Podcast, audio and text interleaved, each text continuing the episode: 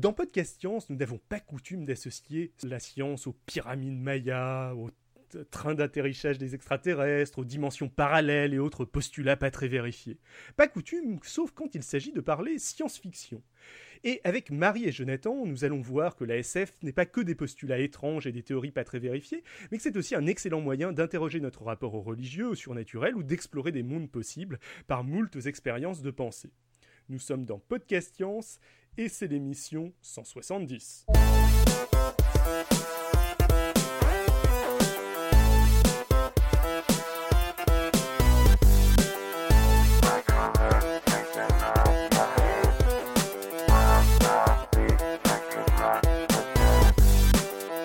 sommaire de cette émission, donc le dossier de Marie et Jonathan sur la science-fiction. Le pitch de l'émission de, la de la semaine prochaine par Nico. La traditionnelle note de l'émission. Et un plug fait par Jonathan. Oui, oui, c'est l'invité qui se colle au plug. Sont présents autour de cette table. Le vogon de cette émission, Nico, prêt à nous présenter son pitch sur Hilbert et à utiliser son âme d'artiste pour nous illustrer un peu cette émission. Votre clinquon préféré débarqué à Paris, Robin. Euh, parce que les, extraterrestres débarquent toujours aux USA, votre Goa'uld préféré, Irène, en direct des States. Bonsoir tout le monde. Dans les coulisses, notre révérende de maire de Bene Street. Moi non plus, je connais pas. Du Bene Street, en fait. C'est une honte. Maire du Bene Street. Pour faire euh, semblant de présenter cette émission, un dorifort égaré en Irlande, David, je sais pas pourquoi c'est moi qui le dis ça, mais c'est pas grave, allons-y, j'ai mal fait mes séparations. Quant à notre maître Jedi à tous, Alan, il se cache de l'Empire quelque part en Suisse et n'a donc pas pu participer à l'émission. C'est même pas vrai. Ouais, parce qu'il se charge de la technique en fait. Mais surtout pour vous présenter cette émission, une, gigantesque anémone télépathe et un zeta réticulien quoi que cela puisse être pour l'un et l'autre. Euh, mais alors cet anémone et ce zeta réticulien, vous les avez déjà entendus. Je commencerai donc par l'anémone. Tu es une anémone qui a déjà parlé éducation, non Marie? Tout à fait, et classification des sciences euh, assez récemment. Quant aux états réticuliens, je crois qu'il s'appelle Jonathan et qu'il intervient régulièrement dans un podcast qui s'appelle Voyage Cast, euh, qu'il anime. Oui, ben, je suis là, oui, je suis déjà passé sur Podcast Science aussi. Je vous avais parlé de, la science-fiction, voilà, de façon basique. J'allais le dire. Et donc, euh, pourquoi une anémone géante et un zeta réticulien, d'ailleurs, au passage? Pourquoi pas? Pourquoi pas ouais, Moi, je trouvais le nom joli, en fait. Ok. C'est cool. Et puis la, télépathie, ça sert à beaucoup de choses. Euh, les anémones aussi, voilà.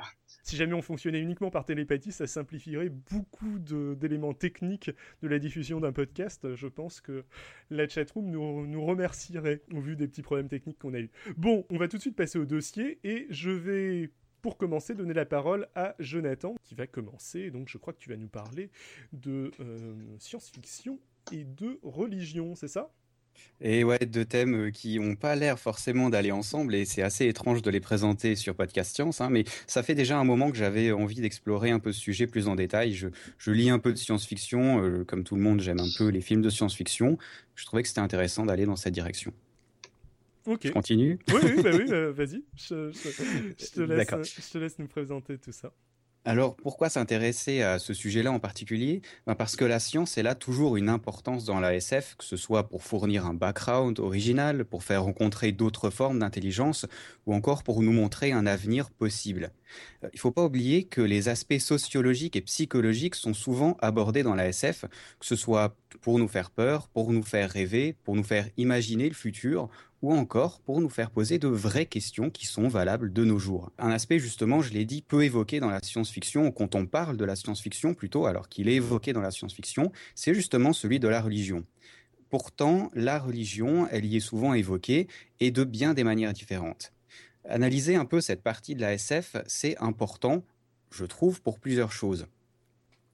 D'abord, ça nous permet d'entrevoir l'influence de la science sur la religion, si elle en a une. Ensuite, ça met en parallèle ou en opposition avec d'autres systèmes religieux possibles, potentiellement extraterrestres.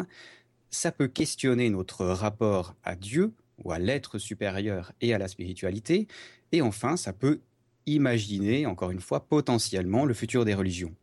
Euh, pour ce dossier, je me base principalement sur les écrits de Christine Renard-Chénis, qui a écrit un, livre, on va dire, qui s'appelle Les problèmes religieux dans la littérature dite de science-fiction. Si le sujet vous intéresse, il y a quand même plusieurs livres qui ont été écrits, qui sont assez longs et très complets, mais qui sont en anglais. Euh, je vais évoquer différents styles de récits qui ont un rapport plus ou moins grand avec la religion. Euh, c'est vraiment à prendre avec des pincettes. Euh, les récits sont trop nombreux et trop différents pour rentrer dans des cases bien délimitées. J'ai quand même essayé de les séparer, comme l'auteur l'avait fait, mais bon, c'est très subjectif. Petite précision aussi, quand je parle de religion, j'inclus aussi ce qu'on appelle la mythologie, puisque pour moi, c'est une partie intégrante d'anciennes religions ou de religions païennes. On va donc, par exemple, englober la mythologie grecque, l'imagerie religieuse chrétienne et même faire une petite incursion dans les religions africaines en mettant tout ça au même niveau. Pareillement, quand je parle de Dieu, et pour n'offusquer personne, je vais mettre un peu tout en même temps, euh, tout au même niveau aussi, le Dieu monothéiste, les nombreux autres dieux ou divinités ou déesses, les esprits, euh, les intelligences supérieures, les êtres supérieurs aux hommes, etc un peu un micmac, mais bon, voilà, c'est très dur de catégoriser ces, choses-là. C'est assez intéressant d'ailleurs que euh, dans ta définition, donc, euh, tu, tu inclus à la fois toutes sortes d'entités qu'on pourrait habituellement qualifier de surnaturelles et en même temps des êtres euh, supérieur. Ici, je pense supérieur en termes de euh, rapidité de réflexion, de capacité à, appréhender le monde. Et euh, en effet, ça peut paraître à première vue étrange de les mettre au même niveau, mais dans un contexte d'un livre de SF où l'auteur est seul maître à bord et peut donc décider de ce qui est réel, euh, ces deux catégories se mélangent en effet. On pourrait presque se demander si ce terme même surnaturel perd pas son sens dans ce contexte. Mais je suis sûr que tu vas nous donner tout plein d'éléments pour nous interroger sur ces questions dans la suite du dossier. Et euh, je veux pas trop spoiler, donc je, m'arrête là. Ouais, mais euh, tu as, raison en fait. Euh, on verra qu'il y a plusieurs différences, mais c'est vrai que on, va remarquer dans le dossier que beaucoup de choses s'entremêlent et c'est ce qui rend des fois difficile la différenciation au niveau des mots en tout cas. Première catégorie qu'on va un peu explorer, c'est les récits dits de démystification. Dans ces récits, l'auteur il essaye de donner une explication humainement concevable à des problèmes d'ordre religieux ou mythologique. Par exemple, vous le savez certainement, les gorgones, dans la mythologie grecque, ce sont des créatures fantastiques, malfaisantes, elles sont tellement laides que quand on les regarde, on meurt pétrifié. Euh, dans la nouvelle qui s'appelle Chamblot, c'est une race extraterrestre errante et maudite qui se nourrit du fluide vital d'autres êtres.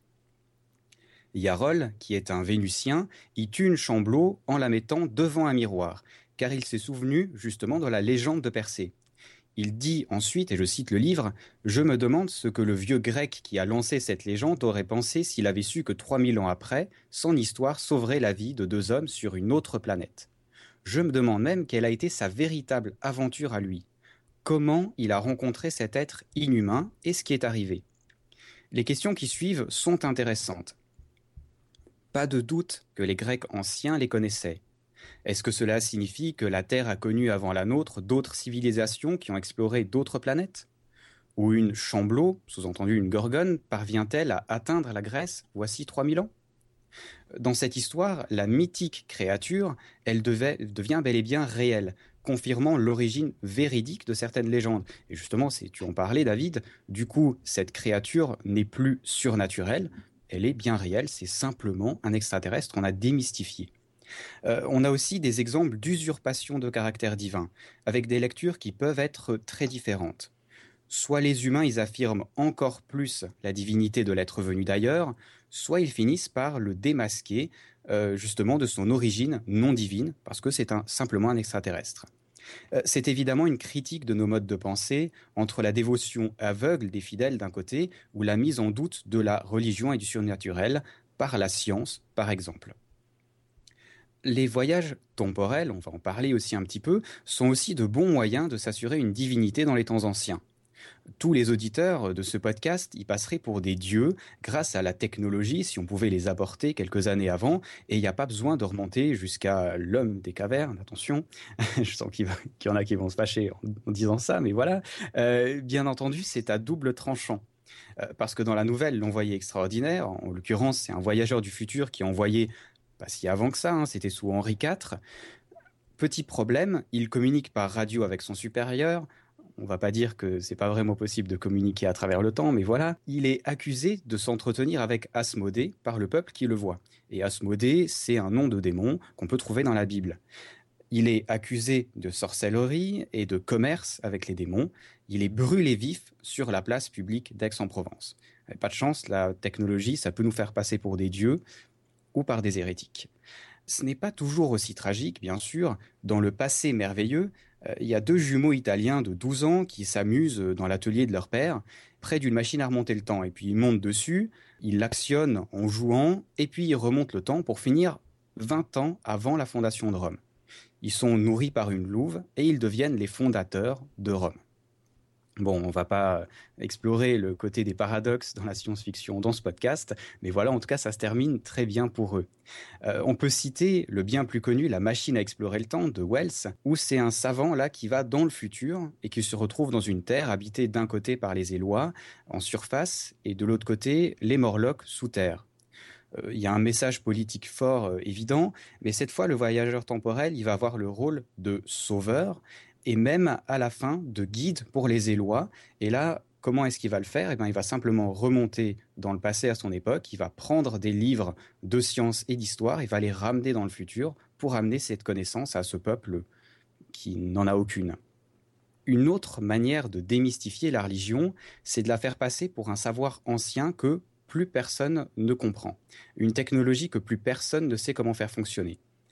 On retrouve souvent cette idée dans le post-apocalyptique un changement si grand que les survivants de ce grand événement, des années après, ils ne comprennent plus du tout la technologie qui prend souvent des origines mystiques, ou alors on parle des anciens ou des fondateurs. On pourrait citer Stargate par exemple, alors c'est pas du post-apocalyptique, mais avec ces extraterrestres euh, ou ces anciens euh, qui sont presque divins par rapport aux hommes, tellement ils nous sont supérieurs, mais qui sont bel et bien réels. Ou encore Prometheus, hein, que j'ai trouvé désolant, mais voilà, avec ces ingénieurs. Je suis d'accord avec toi. voilà, c'était un petit, un petit coup d'œil à spoiler alerte, euh, qui prennent justement la place d'un dieu créateur. Alors on ne sait pas vraiment si sont simplement initiateurs, s'ils ont fait une modification, mais voilà, ils ont un, un rôle euh, dans la, dans la création et dans J'allais utiliser le terme évolution, il ne faut pas l'utiliser. Euh, aide-moi, David, dans, euh, je sais pas moi. Le, changement, la modification avec le temps. Euh, voilà, exactement. Enfin bon, ils sont un début de quelque chose. Voilà. Cette situation, elle en amène parfois une autre, celle de l'utilisation de ces technologies ou de ces concepts pour mettre en partie une partie de la population en esclavage. Euh, par exemple, dans une nouvelle qui s'appelle À l'aube des ténèbres, il y a une civilisation qui est dominée par des prêtres qui disent servir un grand Dieu. Le truc, c'est que aucun de ces prêtres euh, n'y croit du tout hein, à ce grand Dieu. Pourtant, ils utilisent la technologie qu'ils ont pour maintenir des êtres inférieurs en esclavage, allant jusqu'à mettre des prêtres euh, dans des espèces de combinaisons volantes pour faire croire effectivement à des anges, à une certaine forme de divinité.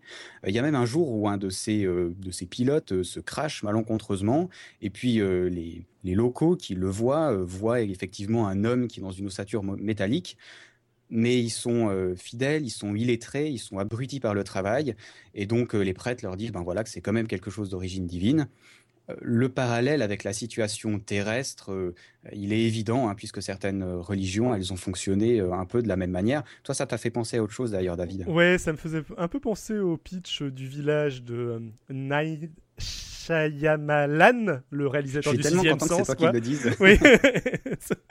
Moi, pas du tout. Tu, bon, c'est un petit peu un spoiler ce que je fais, mais, mais où le, le, pitch est un petit peu le même. C'est un village qui ressemble plus ou moins à un village amish euh, qui, qui croit en l'existence de créatures surnaturelles, euh, qui est, en fait une, mystification par euh, les, personnes qui ont créé le village et qui veulent isoler le reste des habitants de la civilisation. Ouais, exactement, et tu as parfaitement raison de le souligner parce qu'en plus, il y a aussi des sortes de rites quand même qu'ils observent. Alors, c'est pas vraiment une religion comme on l'entend, euh, euh, mais euh, il y a effectivement des rites, des processus à faire par rapport à ces créatures. C'est intéressant et c'est exactement ça. je peux pas vous résister, pas résister, pardon, je peux pas vous résister. Oui, je ne peux pas vous résister peut-être, hein, je sais pas. je peux pas résister quand même à l'envie de vous lire cette phrase du livre Les problèmes religieux dans la littérature dite de science-fiction. Euh, qui dit En effet, l'explication rationnelle d'un fait mystérieux suggère que d'autres faits du même ordre peuvent être également réévalués. Euh, autrement dit, c'est à partir du moment où tu sais que la pluie, par exemple, elle ne vient pas parce que tu as dansé d'une quelconque manière pour un dieu euh, quelconque, mais que la pluie, elle vient par un phénomène météorologique naturel, ben, tu peux te permettre de douter de tout ce qui est d'origine divine. C'est une sorte de démystification euh, domino qui mène potentiellement à la destruction même de l'idée de Dieu, puisque tu te mets à douter tout ce qui était pour toi d'origine divine avant. Euh, on remarquera aussi dans ces livres quand même que c'est la détérioration des connaissances qui mène à ces interprétations erronées, d'où la recherche constante de connaissances pour justement se libérer de ces fausses croyances ou de ces idéologies. Euh, le cérémonial, c'est une autre catégorie. On va passer assez vite là-dessus parce que j'ai pas trouvé que c'était la plus intéressante, mais elle est quand même évocatrice de certaines époques. Là, on a un avis qui est plutôt positif de la religion, en tout cas qui n'est pas négatif, qui est plutôt contemplatif. C'est un peu comme le récit d'un voyageur stellaire qui est témoin des cérémonies extraterrestres. Fait amusant, ces cérémonies, elles sont souvent calquées sur des sociétés dites primitives de notre monde.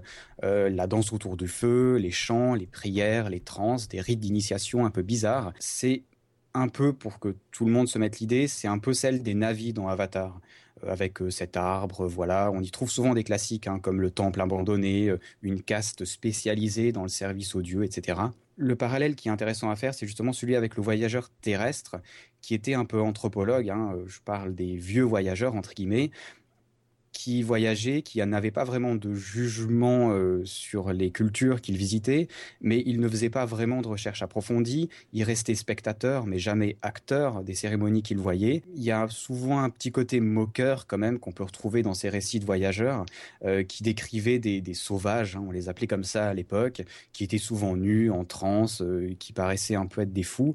C'était souvent quand même, il faut l'avouer, peu en accord avec la réalité sur place, mais c'était surtout parfait pour raconter des bonnes histoires et pour scandaliser un peu le bourgeois euh, friand de ces histoires d'aventure de l'autre bout du monde.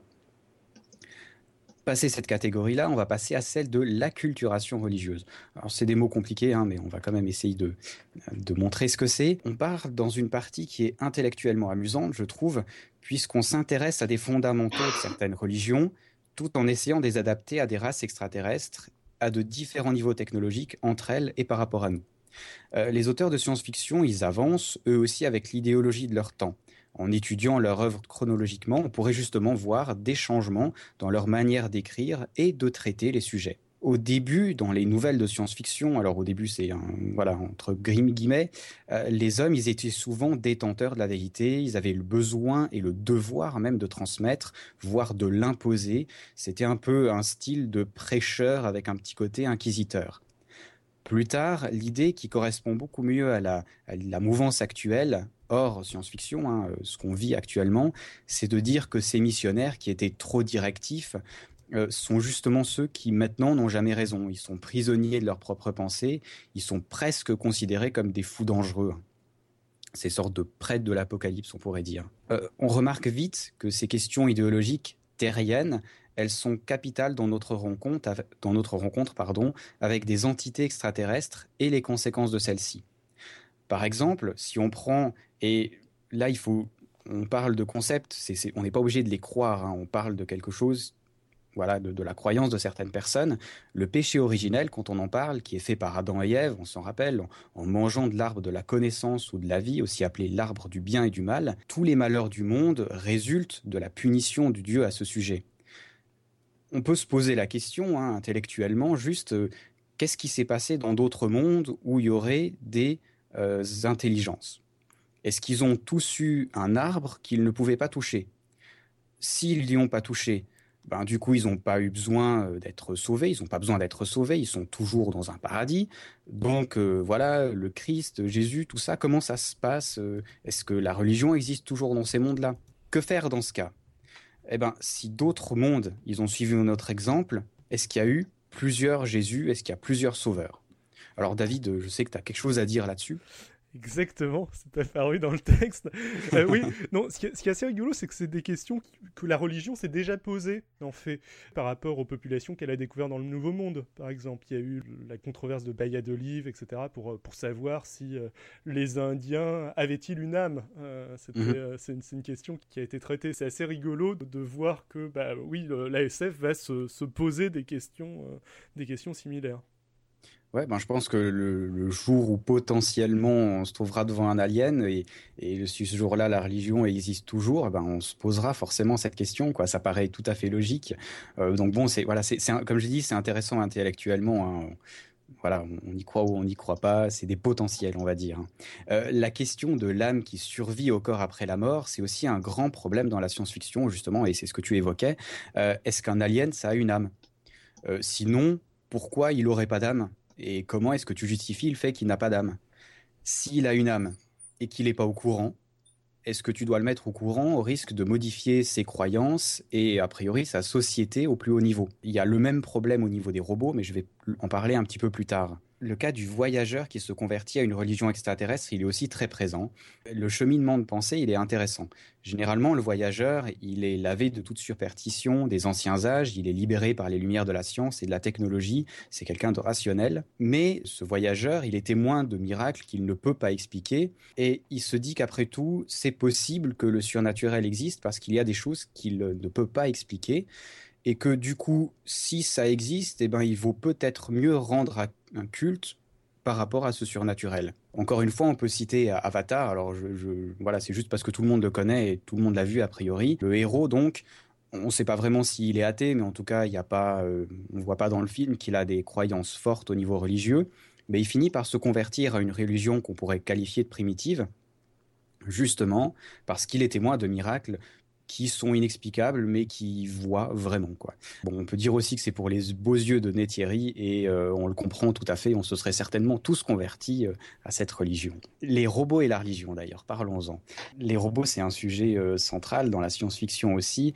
les robots humanoïdes, ils ont été largement évoqués, explorés, notamment par le très grand Isaac Asimov. Je vais essayer d'expliquer la problématique du truc les robots, à la base, ils sont créés souvent pour nous servir. Et puis pour qu'ils le fassent bien, il faut leur ajouter une certaine forme d'intelligence. Elle n'est pas forcément suffisante pour les tâches complexes qui demandent de l'empathie, par exemple, comme euh, les soins ou l'assistanat personnel. Voilà, là, on rentre dans vraiment le complexe. Il faut leur ajouter euh, des lois, peut-être une certaine forme de conscience du monde qui les entoure, qui on peut dire par extension d'eux-mêmes, en fait.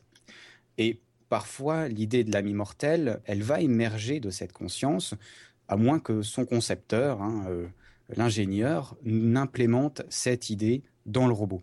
Et toi, tu avais une remarque là aussi, David, qui, oui, bah, est géniale. Ce que je trouve assez, assez rigolo quand tu parles de conscience et euh, d'âme, bon, euh, je suis complètement athée, donc euh, pour moi, ça n'existe pas, mais, mais mis à part ça, le, la question, enfin, on se pose le même genre de questions vis-à-vis de la conscience, en fait. Est-ce que le, c'est un phénomène émergent ou à implémenter quelque part? Est-ce qu'il va exister une, un siège de la conscience quelque part, une zone neurologique, un endroit du cerveau qui va déterminer qu'on est conscient de, soi, ou est-ce que au contraire euh, c'est quelque chose qui va émerger et on pourrait se retrouver avec euh, des, machines euh, suffisamment complexes qui, qui, auraient une forme de conscience ou quelque chose qui s'en qui rapproche? C'est une problématique que je trouve très intéressante. Ouais, je trouve ça fou. Quand, quand j'ai relu cette remarque que tu avais, que tu avais dite, j'ai pensé au film iRobot notamment. Hein.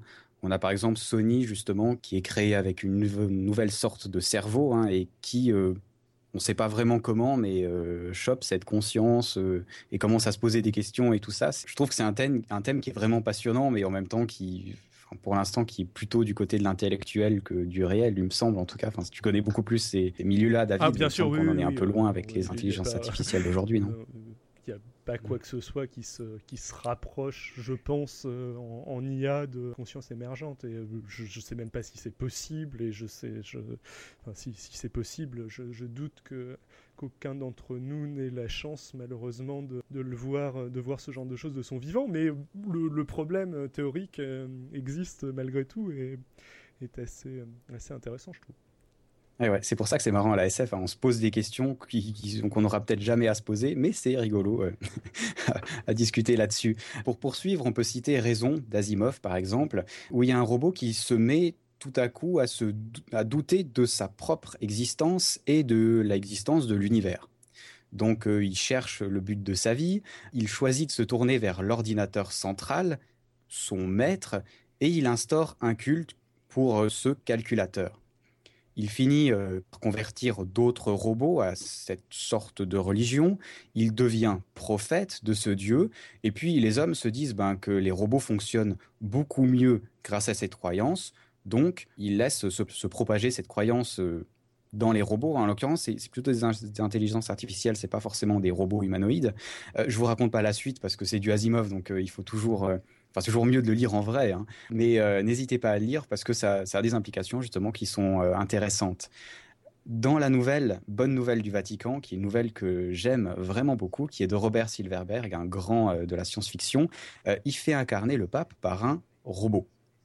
Alors, ça paraît rigolo comme ça, mais cette nouvelle, elle pose justement des grandes questions sur la religion, sur l'âme, sur Dieu et sur nos rapports avec ces concepts tout en extrapolant le futur potentiel de la religion en elle-même. Euh, même si la religion catholique, hein, on sait, elle a beaucoup de règles par rapport à la nomination d'un pape, on peut penser, pourquoi pas, hein, c'est de la science-fiction, que dans le futur, on aura par exemple un pape euh, de couleur noire, hein, pas un noir jésuite, euh, pourquoi pas une femme, après tout? Et la technologie aidant, une fois que le robot est presque en tout point ressemblant à l'homme au niveau de la pensée, pourquoi pas un pape robot? Ça pose un problème intéressant que là, voilà, c'est potentiellement à régler pour la religion, qui rejoint certaines problématiques comme la citoyenneté des robots, qui est évoquée dans L'homme bicentenaire, une autre nouvelle d'Isaac Asimov, ou encore de la série Real Humans, que vous avez peut-être vu, hein, elle passe euh, ans, et qui pose justement des questions sur euh, l'humanité des robots finalement. On retrouve aussi ce, cas dans la nouvelle qui s'appelle Les Derniers Sacrements. Euh, là, c'est un prêtre qui va la dernière confession d'un de ses amis qui est mourant. Il ne le savait pas, mais son ami est un robot. Et son ami euh, robot désire recevoir l'extrême onction. Il espère qu'il a une âme immortelle, ce robot. Euh, le prêtre, il sait pas vraiment quoi faire. Dans le doute, il lui donne sa bénédiction, mais il reste complètement euh, indécis. Il sait pas s'il a bien fait de le faire ou pas. Dans ces histoires de robots, on ne songe pas seulement à ce que nous réserve potentiellement, encore une fois, le futur au niveau des intelligences artificielles. Hein, David, tu en as parlé. Mais on se demande aussi et surtout ce qui fait de nous des humains et ce qui nous différencie des autres formes d'intelligence. On prend parfois la spiritualité pour nous différencier, mais est-ce que c'est vraiment le cas? Et si un robot peut avoir une forme de spiritualité, est-ce que ça en fait un humain? L'acte de création est aussi quelque chose de très important, surtout quand on crée un robot autonome qui pourrait avoir une âme et euh, à le mettre en parallèle ou en opposition avec l'idée d'un Dieu qui a créé les hommes. Euh, l'homme, il devient, pour ainsi dire, Dieu à son tour, laissant l'hypothèse de notre propre création toujours ouverte. Et puis, euh, ben voilà, pour la religion, l'acte de création d'une voilà d'une chose vivante qui a une âme, ça pose beaucoup de problèmes quand même.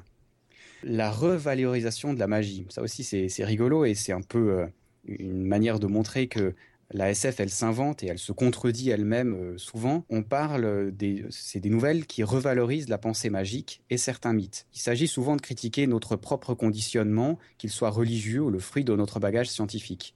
Dans Thomas l'incrédule, par exemple, c'est un fils de sorcier de l'Ouganda qui a suivi du cours dans une université américaine, qui revient dans sa famille. Il se met à croire au pouvoir, on ne sait pas vraiment ce que c'est, quand il voit une plateforme qui euh, l'évite par la foi. Euh, il est un peu comme le voyageur galactique dont on a parlé tout à l'heure. Il est devant un miracle, entre, guillemets, dont il ne peut pas nier l'existence et qu'il ne peut pas expliquer. Donc il se, trouve presque obligé de croire au surnaturel. Euh, cette nouvelle, elle peut nous faire penser à une des trois lois de Clark. Toute technologie suffisamment avancée est indiscernable de la magie cette histoire, elle peut nous faire réfléchir à des situations qu'on pourrait éventuellement vivre de nos jours.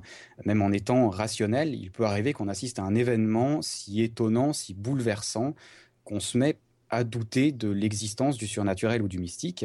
Euh, si on vit cette expérience dans un, environnement qui est totalement différent d'une autre, euh, cette perte de repères, elle peut être suffisante pour nous mettre le doute, au moins momentanément. L'inverse, il est aussi possible dans la prêtresse pourpre de la lune folle, c'est un terrien qui est euh, sur Mars, je crois, ou sur la Lune, euh, sur la Lune a priori, hein, assiste au spectacle d'une foule en transe, qui est présidée par un énorme œil dans la paroi d'une grotte. Euh, lui, comme il est rationnel, il se dit que c'est quelque chose qui est impossible, donc il pense avoir été drogué ou il pense qu'il a imaginé ça en rêve. Il va chez un psychanalyste qui lui apprend qu'en fait il s'agissait de visions fantasmatiques.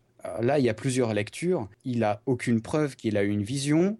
Ça s'est peut-être réellement passé mais sa logique et ses convictions lui interdisent de croire à cette histoire.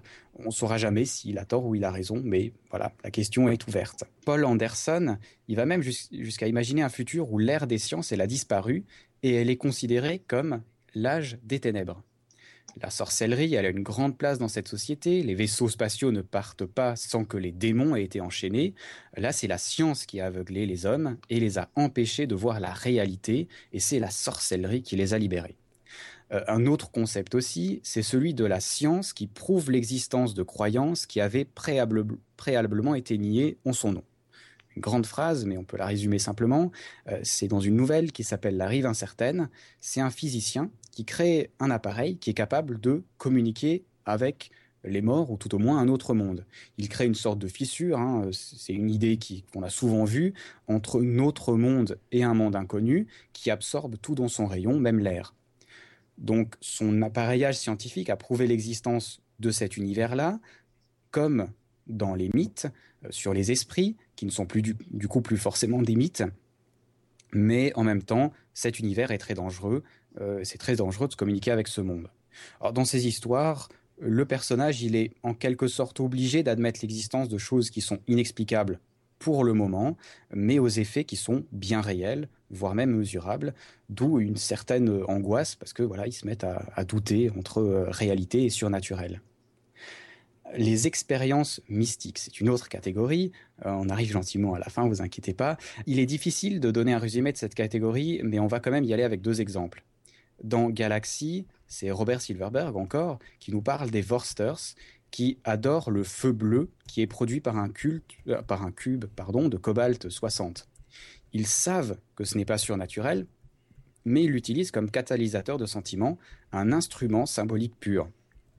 On peut faire un parallèle, c'est un peu comme si on allait à l'église pour se relaxer, pour méditer, mais en occultant tout le côté spirituel, en, voilà, en n'ayant aucun acte religieux, pour ainsi dire. Dans Les Enfants d'Icare, qui est une grande nouvelle, euh, un grand livre plutôt d'Arthur C. Clarke, euh, il décrit la domination pacifique par des extraterrestres qui viennent sur Terre. Seul souci, ils sont la représentation physique exacte du diable, en tout cas de, certaines représentations qu'on trouve dans les livres religieux, donc de Satan. Donc, euh, ils ne peuvent pas venir sur Terre parce qu'ils feraient bien entendu très peur à la population humaine. Donc pendant 50 ans, ils, vont aider l'humanité grâce à leur savoir scientifique, ils vont pacifier la Terre et ils contribuent petit à petit à la dissolution des États. Euh, je ne vais pas vous spoiler le livre parce qu'il est vraiment très intéressant, il a aussi beaucoup de niveaux de lecture, c'est un classique de la SF, mais on explore là aussi la relation à l'être supérieur et une sorte de hiérarchie entre les êtres, euh, voilà, euh, les êtres extraterrestres ou pas. Euh, bref, c'est intéressant, je vous encourage vraiment à lire euh, ça. Dernière catégorie, les spéculations théologiques. Dans, ces catégories, euh, dans cette catégorie, on s'interroge sur le mal, qui est une question centrale dans la religion. Dans le créateur d'étoiles, le mal, il est inhérent à la création, c'est le créateur qui en est responsable. Dans la trilogie de Lévis, la Bible, elle est même prise, pour ainsi dire, au pied de la lettre. Toutes les planètes sont créées par Dieu, elles ont toutes des habitants, elles ne connaissent pas le mal, hein, elles sont, c'est des paradis, et elles sont sous la garde chacune d'un ange différent. L'ange responsable de la terre, il se révolte contre les créateurs, hein, ce qui fait penser bien entendu au récit biblique. Il en résulte l'isolation et la souffrance de notre monde. L'ange rebelle, il va même essayer de corrompre d'autres mondes. C'est une lutte entre le bien et le mal qu'on retrouve parfois dans la SF, mais aussi dans beaucoup d'autres styles littéraires. Dans Un cas de conscience, c'est les terriens qui découvrent une planète avec une civilisation très évoluée de lézards bipèdes. Il y a un petit problème, c'est que le crime n'existe pas dans leur société. Ils sont naturellement bons et sincères, mais ils sont athées. Le prêtre jésuite qui est dans l'expédition, il ne sait pas comment analyser cette société. Pour lui, impossible pour des athées de vivre selon les principes moraux chrétiens, parce que ça voudrait dire que la religion finalement ne sert à rien, on n'en a pas besoin pour vivre bien. Donc il se dit, ça doit être un piège du diable pour me mettre le doute.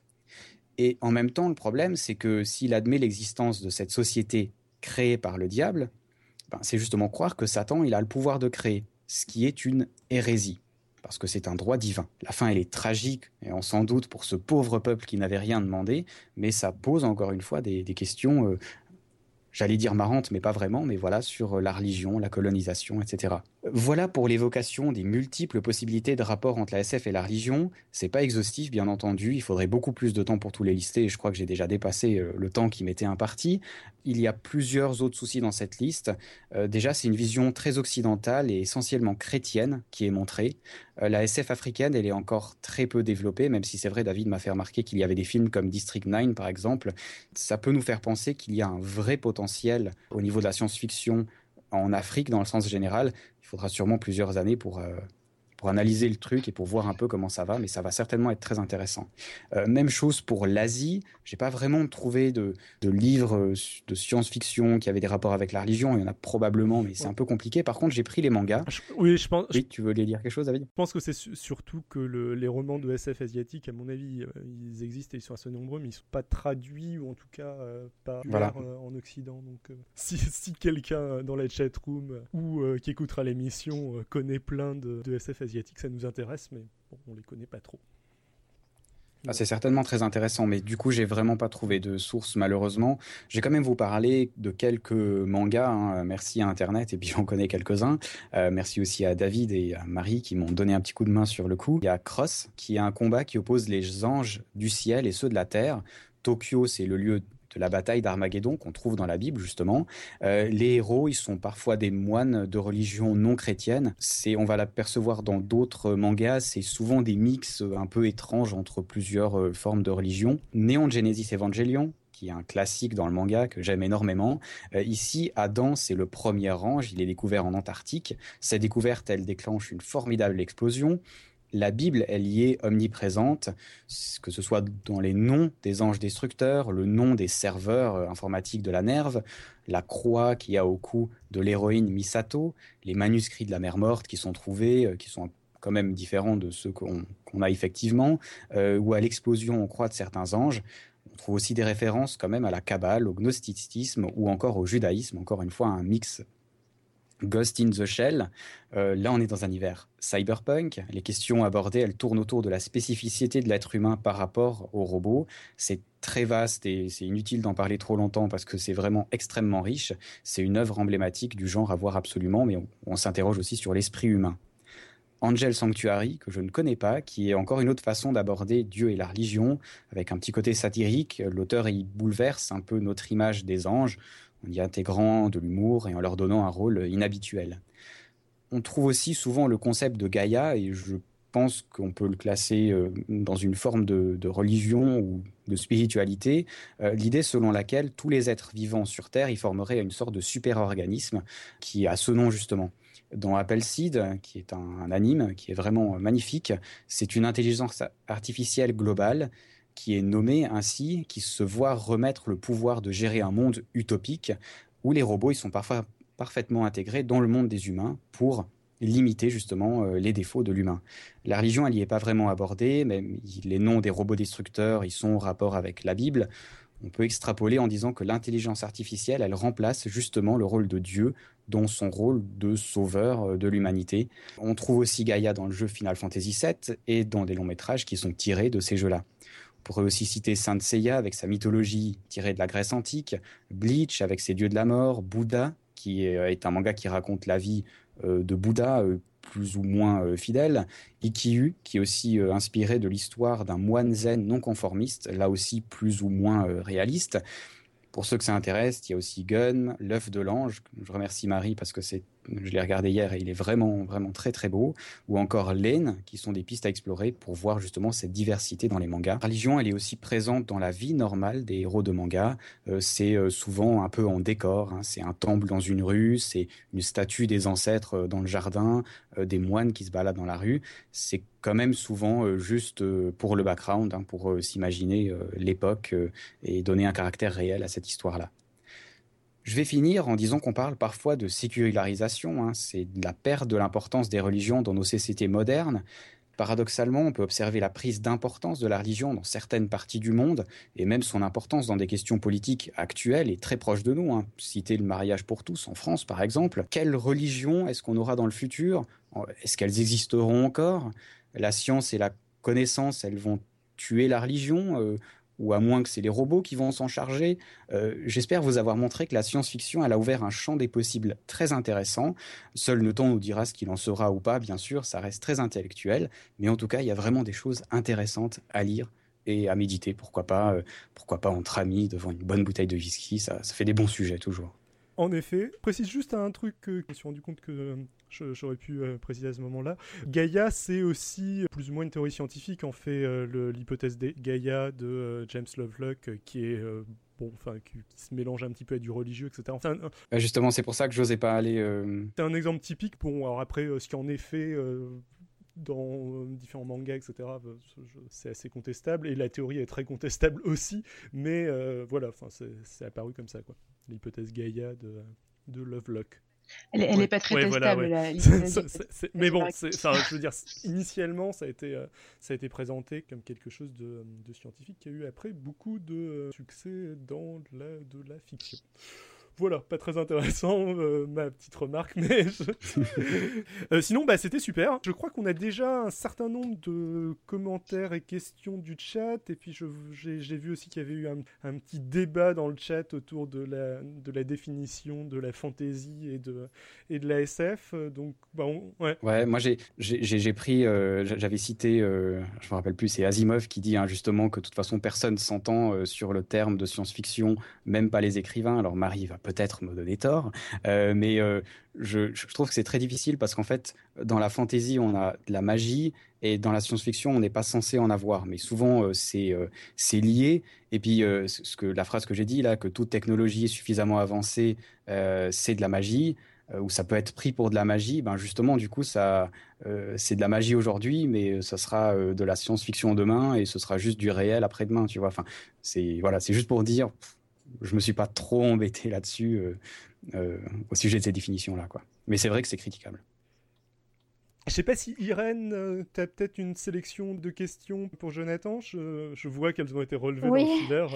En fait, j'ai relevé, oui, pas mal de commentaires. Il y, a, quelques questions et puis beaucoup de commentaires intéressants. On peut on peut peut-être en citer quelques-uns. Hein. Effectivement, sur les définitions, il y avait David qui nous disait, pour moi, le fantastique serait quelque chose qui part d'une situation réelle et ensuite un paramètre est modifié, quel qu'il soit. Et Citron Vert qui répond La science-fiction et le fantastique, c'est un peu pareil. Le fantastique, c'est ta gueule, c'est magique. Et la science-fiction, c'est ta gueule, c'est scientifique. c'est pas mal, j'aime bien. Euh, je, crois que Marie avait répondu quelque chose à ça. Je sais pas si. Oui, je, disais en fait que euh, la différence fondamentale, enfin, il me semble, entre le fantastique et la science-fiction, c'est que le fantastique, effectivement, on va partir d'une situation qui est, euh, disons, réaliste, normale, hum, avec des phénomènes qui sont plutôt rationnels, qu'on peut analyser, et les perturbations vont s'accumuler, ce qui arrive aussi, par exemple, dans l'horreur, euh, jusqu'à ce qu'on soit dans une situation euh, pleine de surnaturel. Ce qui n'est pas du tout le cas de la science-fiction, où en général, on nous impose une médiatrice, un univers qui a déjà ses propres règles, et où il ne va pas y avoir, si vous voulez, de structure narrative qui va apporter du surnaturel. C'est pas vraiment du surnaturel en science-fiction, c'est euh, des possibles qui sont ouverts. Et donc c'est pas exactement la même chose que pour la littérature scientifique euh, fantastique. D'accord. Bon, juste un truc que je, que je suis en train de remonter le chat là. David Loureiro, désolé si je prononce mal ton nom. Le Gritch de Hyperion, j'ai adoré ce livre, mais comme je l'ai dit, déjà là, j'ai dépassé mon temps, donc j'avais pas le temps. J'ai trouvé déjà que j'évoquais presque trop de choses et je ne pouvais pas évoquer plus de livres que ça. Euh, il, me dit aussi, et l'homme bicentenaire, ben, pour moi, euh, ma lecture, c'est que l'homme bicentenaire, au début, bien sûr, c'est un robot. Par contre, à la fin, où il meurt, ben, c'est un homme. Enfin, s'il est considéré comme un humain, c'est plus vraiment un robot, en tout cas au niveau... Euh, voilà, enfin, s'il est humanisé au plus haut point, quoi. Mais c'est vrai que c'est des grandes discussions, mais, mais voilà, juste pour dire. Mmh, pas de souci. Euh, Irène, je te, laisse, euh, je te laisse continuer dans les. Eh bien, justement, en commentaire, Pascal qui reprend est-ce que le fantastique part toujours de situations normales, entre guillemets? Bah, Généralement, oui. Généralement, oui. Enfin, ou alors il faut me donner une situation où, où c'est pas le cas, mais classiquement, bon, évidemment, les, les typologies, ça a un pouvoir limité, ça peut pas tout décrire, mais en général, si, dans, dans le fantastique classique, si c'est le cas. D'accord. Il y a Cobalt qui espère que la bibliographie sera en ligne. Ça, c'est pas une question, mais quand même un commentaire important. C'est-à-dire? Ouais, ouais, je, on a, j'ai négocié ça, je ah, crois. Si, si, c'est, fait, si, si. Euh, sinon, il y a Gpif qui demande, j'ai une question pour Jonathan, et s'il ne fallait en lire qu'un seul, on prend lequel? Ah, C'est, vache comme question. Ben, je, je, sais pas, enfin moi comme j'aime bien... Euh euh, je sais pas, je dirais les enfants d'Icar. Alors, il faut que je recherche dans mon dossier. Les enfants d'Icar, moi, je, je, trouvais ça très très bien. Les quelques nouvelles que j'ai citées d'Asimov, enfin que moi j'adore Asimov, hein, j'ai quasiment lu tout ce qu'il a fait. Mais du coup, j'en ai déjà cité deux, et puis je devais en citer qu'un. Enfin, je sais pas, tu as des idées, Marie hein, je, je, sais pas, là, je sèche un peu. Bah, après, euh, ça dépend des goûts aussi. Hein, euh, voilà, justement. c'est le problème. donner un conseil, bon, moi, mon auteur préféré, c'est Bradbury, mais euh, je, je vois pas, je vois pas comment je pourrais donner un conseil. Euh, c'est pas grave. je vois pas comment je pourrais donner un conseil sur une, lecture en particulier euh, s'il n'y a pas de demande particulière. On peut, ça peut partir dans tous les sens. moi, je dirais, le, enfin, des trucs que j'adore pour moi dans la SF, c'est justement ces recueils de nouvelles en fait, qui permettent de, ben, si tu as une nouvelle qui te plaît pas parce que l'auteur te plaît pas, ben, tu peux passer à la suivante. moi, j'ai beaucoup aimé les, les, recueils d'Asimov en fait, qui sont vraiment passionnants et puis à chaque fois, entre les nouvelles, un peu euh, des choses qu'il écrit euh, sur lui, sur sa façon de travailler, c'est excellent. Moi, je, je, dirais Asimov, il y a peu de chances de se tromper. Euh, et si tu veux lire beaucoup, plutôt les fondations d'Asimov, qui sont pour moi les meilleurs bouquins de science-fiction qui ont jamais été faits. J'ai adoré du début à la fin. Mais pour le coup, est-ce que ça parle de religion? Il faudrait les relire. D'accord. C'est vrai qu'il y a beaucoup de suggestions. Hein, dans la chatroom, il y a beaucoup de suggestions de, livres. Euh, euh, il y a David Luvero qui euh, propose Aristote de John Williams. il y a Pascal qui dit Je suis surpris que H2G2 ne soit pas encore cité. J'ai répondu. bon, on propose la Bible aussi, mais bon. On, a eu cette discussion avec David, euh, avec David et Marie, hein, justement, sur euh, la Bible, qui, pour moi, d'une certaine manière, peut être pris pour un livre de SF, en tout cas certaines parties. Hein. Pas forcément dans son ensemble, mais certaines parties. À partir du moment où on n'a pas de, justement de, croyance euh, en Dieu ou une forme de religion, ben franchement, entre certains récits de rencontres avec des êtres surnaturels qui sont dans la Bible, on les sortirait avec un nom d'auteur pris au bol ça passerait pour d'ASF, hein, à mon avis. Hein. Mais franchement, euh, ouais, on pourrait avoir une discussion de trois heures là-dessus. Hein. En fait, en gros, c'est tout. Par, euh, par euh, oui, beaucoup de livres cités. Il y, a quelques commentaires. Il y a un peu qui dit la fantasy ne cherche pas à se justifier sur ses rapports à la science. La science-fiction, elle, essaye d'exploiter les théories scientifiques à fond. Ok, ça nous a fait déjà un bon petit panorama de la chatroom, mm tout ça. Marie, quelques remarques peut-être? Je sais pas. Euh, ou tu veux te lancer euh, direct euh, sur, sur ta bah, En fait, j'ai déjà intégré quelques remarques dans mon introduction, donc à la limite, on pourrait faire une discussion à la fin. Mais si je commence maintenant, on va pas arriver à progresser, je pense. D'accord, je te laisse continuer. Justement, ça fait une transition pas mal vu qu'on on était en train pas mal de parler euh, avec euh, les questions de la chatroom de la définition de la SF et je crois que tu en donnes un petit mot d'une euh, plus littéraire, enfin plus historique plutôt que littéraire en fait. Je te laisse continuer. Alors, donc en ce qui me concerne, je vais vous parler des sciences et des expériences de pensée. Donc on va sortir un petit peu du cadre strict de la science-fiction et euh, à ce propos, je vais faire quelques remarques sur le genre de science-fiction en général, sur qu'est-ce que c'est, qu'est-ce qu'on peut en dire. Donc comme vous l'expliquait Jonathan, la science-fiction est assez difficile à définir sur des critères purement formels. On ne peut pas vraiment avoir de définition consensuelle si on essaie de m'attribuer des thèmes, des procédés d'écriture ou des buts communs. Pour ma part, du coup, euh, je préfère avoir une définition historique du genre littéraire, qui est dit de SF, qui permet par exemple de s'y retrouver pour distinguer entre littérature fantastique, conte philosophique, utopie, merveilleux scientifique et science-fiction à proprement parler. On pourrait dire qu'est de la science-fiction, type de littérature dont les auteurs se réclament en affrontant des supports communs.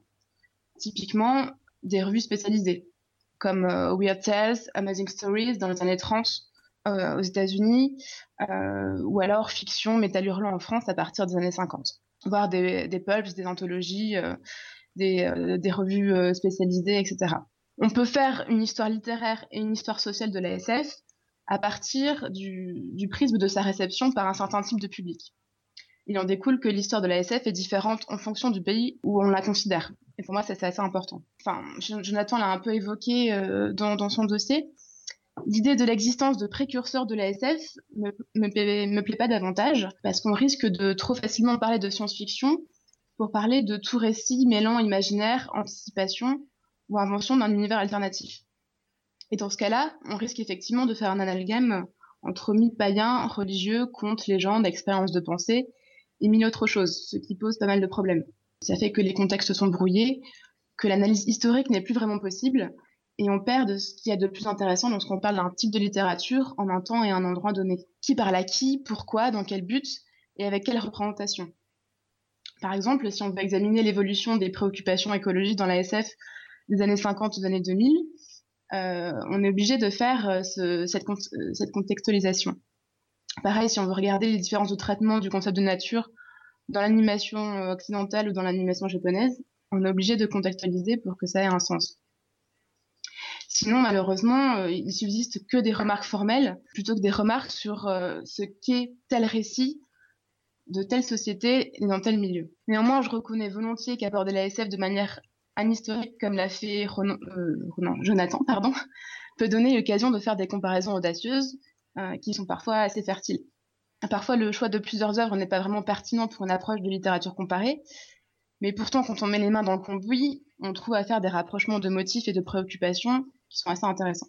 Du coup, je, dirais quelque part qu'en première approximation, la science-fiction, c'est ce genre qui explore des possibles narratifs en réfléchissant sur le rôle de l'évolution sur le rôle et l'évolution possible de notre environnement scientifique et technique et sur les conséquences de cette évolution sur les sociétés. Je ne sais pas si euh, cette, cette, définition pourrait vous aller. C'est en tout cas ce qui convient assez bien pour la science-fiction contemporaine, mais on pourrait en débattre euh, assez longuement. Aujourd'hui donc, je ne vais pas vous parler spécifiquement de science-fiction.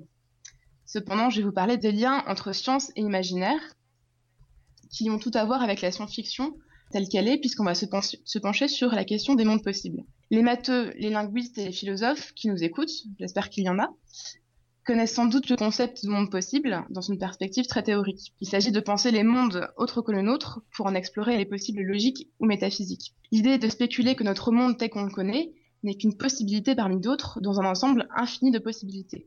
D'un point de vue logique, il peut exister par exemple un monde où Kennedy n'a pas été assassiné, c'est d'ailleurs un possible qui a été exploré par l'Uchronie, euh, et notamment dans euh, Voyage de Stephen Baxter, voire par l'histoire contrefactuelle, qui est quelque chose d'assez particulier que je ne vais pas développer. Il y a aussi un Stephen King, sauf erreur. Je vais peut-être dire une bêtise, mais il y en a un où il remonte le temps euh, justement pour ça. Fort possible, je connais pas très bien Stephen King, mais c'est fort possible. Juste pour dire comme ça. Il peut exister un monde également où la formule de l'eau n'est pas H2O, mais mettons euh, X, y, X, Y, Z, où la pesanteur terrestre est différente, où les ornithorynques ont des antennes, où les humains sont capables de partogénèse, etc. Ça serait un peu effrayant, mais c'est possible. Oh, ce serait cool Je savais que ça t'enthousiasmerait. C'est pour, pour la partogénèse ou c'est pour les ornithorynques? Non, c'était la partogénèse, mais... Euh... Mais les, les avec des antennes, j'aime bien aussi. Mais on trouverait ça tout normal, on serait, on serait vachement déçus, on serait blasés. Et on trouverait que des ornithorynques sans antennes, ce serait un truc de ouf. Donc les possibles peuvent toucher à des alternatives dans les lois physiques, dans la contingence historique, dans l'évolution des espèces, dans le développement du langage. En cela, le fait d'imaginer des alternatives permet de réfléchir aux différents types de déterminismes qui régissent notre monde et à notre manière de traiter la causalité, ce qui est jamais un luxe. Donc vous commencez à comprendre si, vous avez euh, m'avez écouté à, l'émission euh, précédente euh, sur laquelle j'ai fait un dossier que je suis assez maniaque avec les distinctions, ce qui pourra donner lieu plus tard à un aparté psychanalytique dans une émission ultérieure. Donc je vais faire encore quelques différenciations et je vais donner la définition de concepts supplémentaires pour pas qu'on fasse de confusion dès qu'on parle de monde possible. Alors en premier lieu, il y a le multivers. Le multivers, c'est l'ensemble de tous les univers putatifs, donc qu'on peut penser, parmi lesquels figure notre univers observable. Ça, les, familiers avec euh, Community. les comics américains ou euh, oui, euh, Community, etc., connaissent normalement la notion de, multivers. ensuite, donc, on a le monde putatif, qui est un monde que l'on peut imaginer sans qu'il soit pour autant physiquement ou logiquement possible selon nos lois physiques. Par exemple, le disque monde de Pratchett, que vous connaissez sans doute. Génial aussi. On peut parler des dimensions parallèles. Donc, les dimensions parallèles, c'est un univers qui est séparé d'une autre, qui possède ses propres dimensions d'espace et de temps, mais qui est conforme à nos connaissances scientifiques. Euh, ça existe dans certaines théories physiques euh, assez discutables ainsi que dans la fiction. Et pour ce qui est des théories physiques discutables à ce sujet, on peut mentionner la théorie des univers parallèles de Hugues Voigt, qui donne une, interprétation assez inhabituelle de la mécanique quantique. Je ne sais pas si vous la connaissez. Euh, en particulier, elle propose une interprétation du paradoxe EPR qui fait pas appel au concept de non-séparabilité en fait. Donc, euh, dans cette théorie, lorsque les deux photons sont émis par l'atome, euh, l'univers est soumis à un choix quant à leur direction. Il va donc se diviser en une multitude d'univers parallèles. Et dans chacun de ces univers, les photons ont des directions bien définies, et celles-ci sont opposées pour des raisons de symétrie. C'est assez curieux. Quant au pauvre chat de Schrödinger euh, dans cette perspective, il se trouverait pas dans, un, dans une superposition d'états. Il y aurait en fait deux chats, l'un vivant, l'autre mort, qui ferait partie de deux univers différents. Donc euh, autant vous dire que parmi les physiciens, c'est pas c'est pas une interprétation euh, de la mécanique quantique qui est très euh, qui est très appréciée de nos jours, mais elle, est amusante. Mais du coup, on peut se retrouver avec une avec avec une infinité d'univers avec des chats. Exactement, ce qui est une perspective vertigineuse. Alors, pour continuer dans les, distinctions, après, ce sera bientôt fini, je vous rassure. On a l'expérience de pensée. Donc, l'expérience de pensée, c'est une expérience abstraite qui fait appel à l'imagination et qui sert d'hypothèse de travail pour résoudre un problème, notamment en sciences et en philosophie.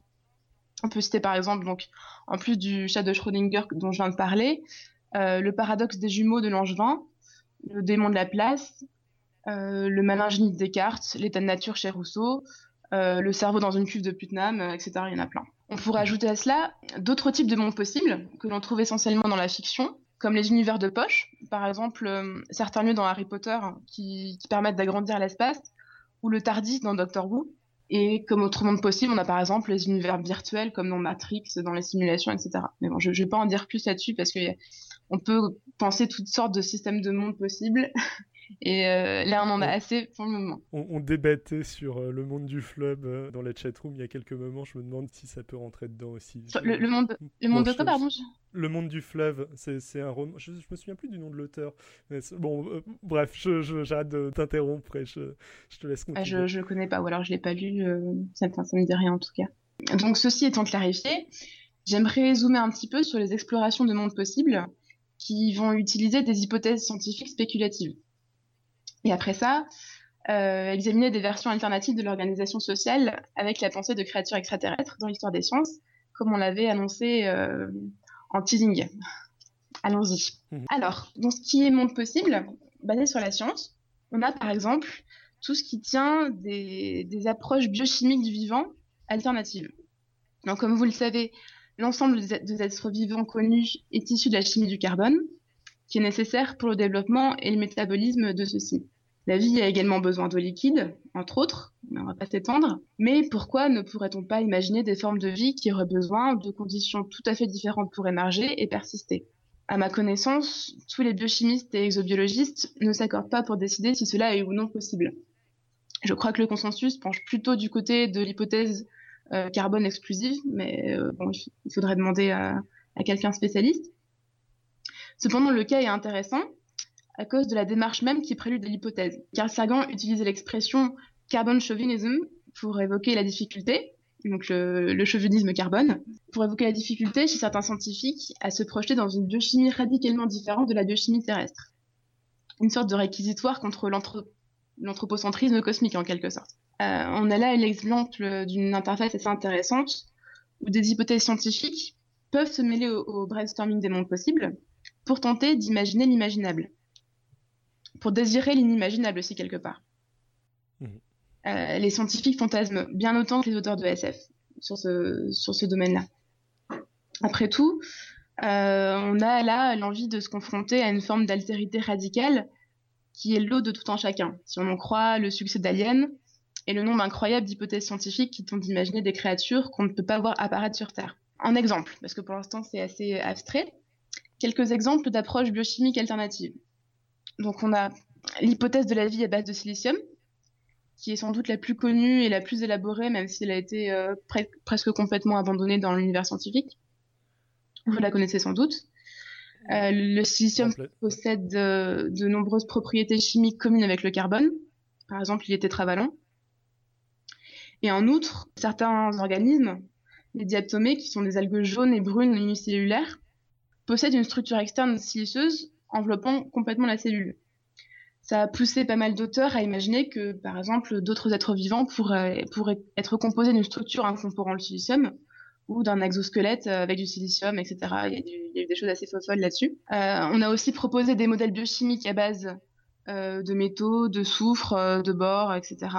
Ou des hypothèses où la chlorine remplace l'oxygène, ou des hypothèses où des liquides autres que l'eau pourraient servir de solvant, etc. Ça, c'est pour euh, les nouvelles bases chimiques qui pourraient préluder à une forme de vie. On a des spéculations sur les conditions de la vie elle-même au niveau environnemental.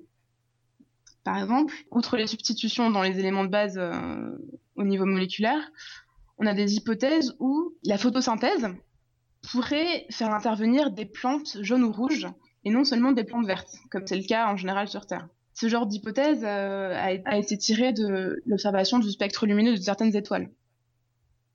C'est assez intéressant. On pourrait avoir aussi des spéculations sur une composition et une proportion différente des gaz dans l'atmosphère, avec des conséquences du coup radicales sur les écosystèmes et sur l'évolution des espèces. On sait par exemple qu'il y a une crise écologique de grande ampleur il y a environ 2,4 milliards d'années au paléoprotérozoïque dans les océans et dans l'atmosphère terrestre.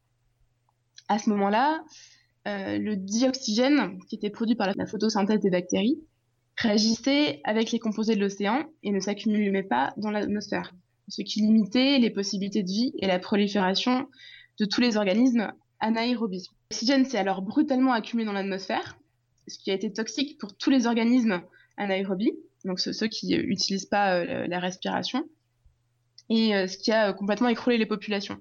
Donc euh, on peut imaginer que il pourrait se passer ça, un changement chimique de cette nature sur Terre, ou qu'on pourrait imaginer des atmosphères dans notre monde, dans la composition, changerait complètement l'émergence de populations animales, végétales, etc.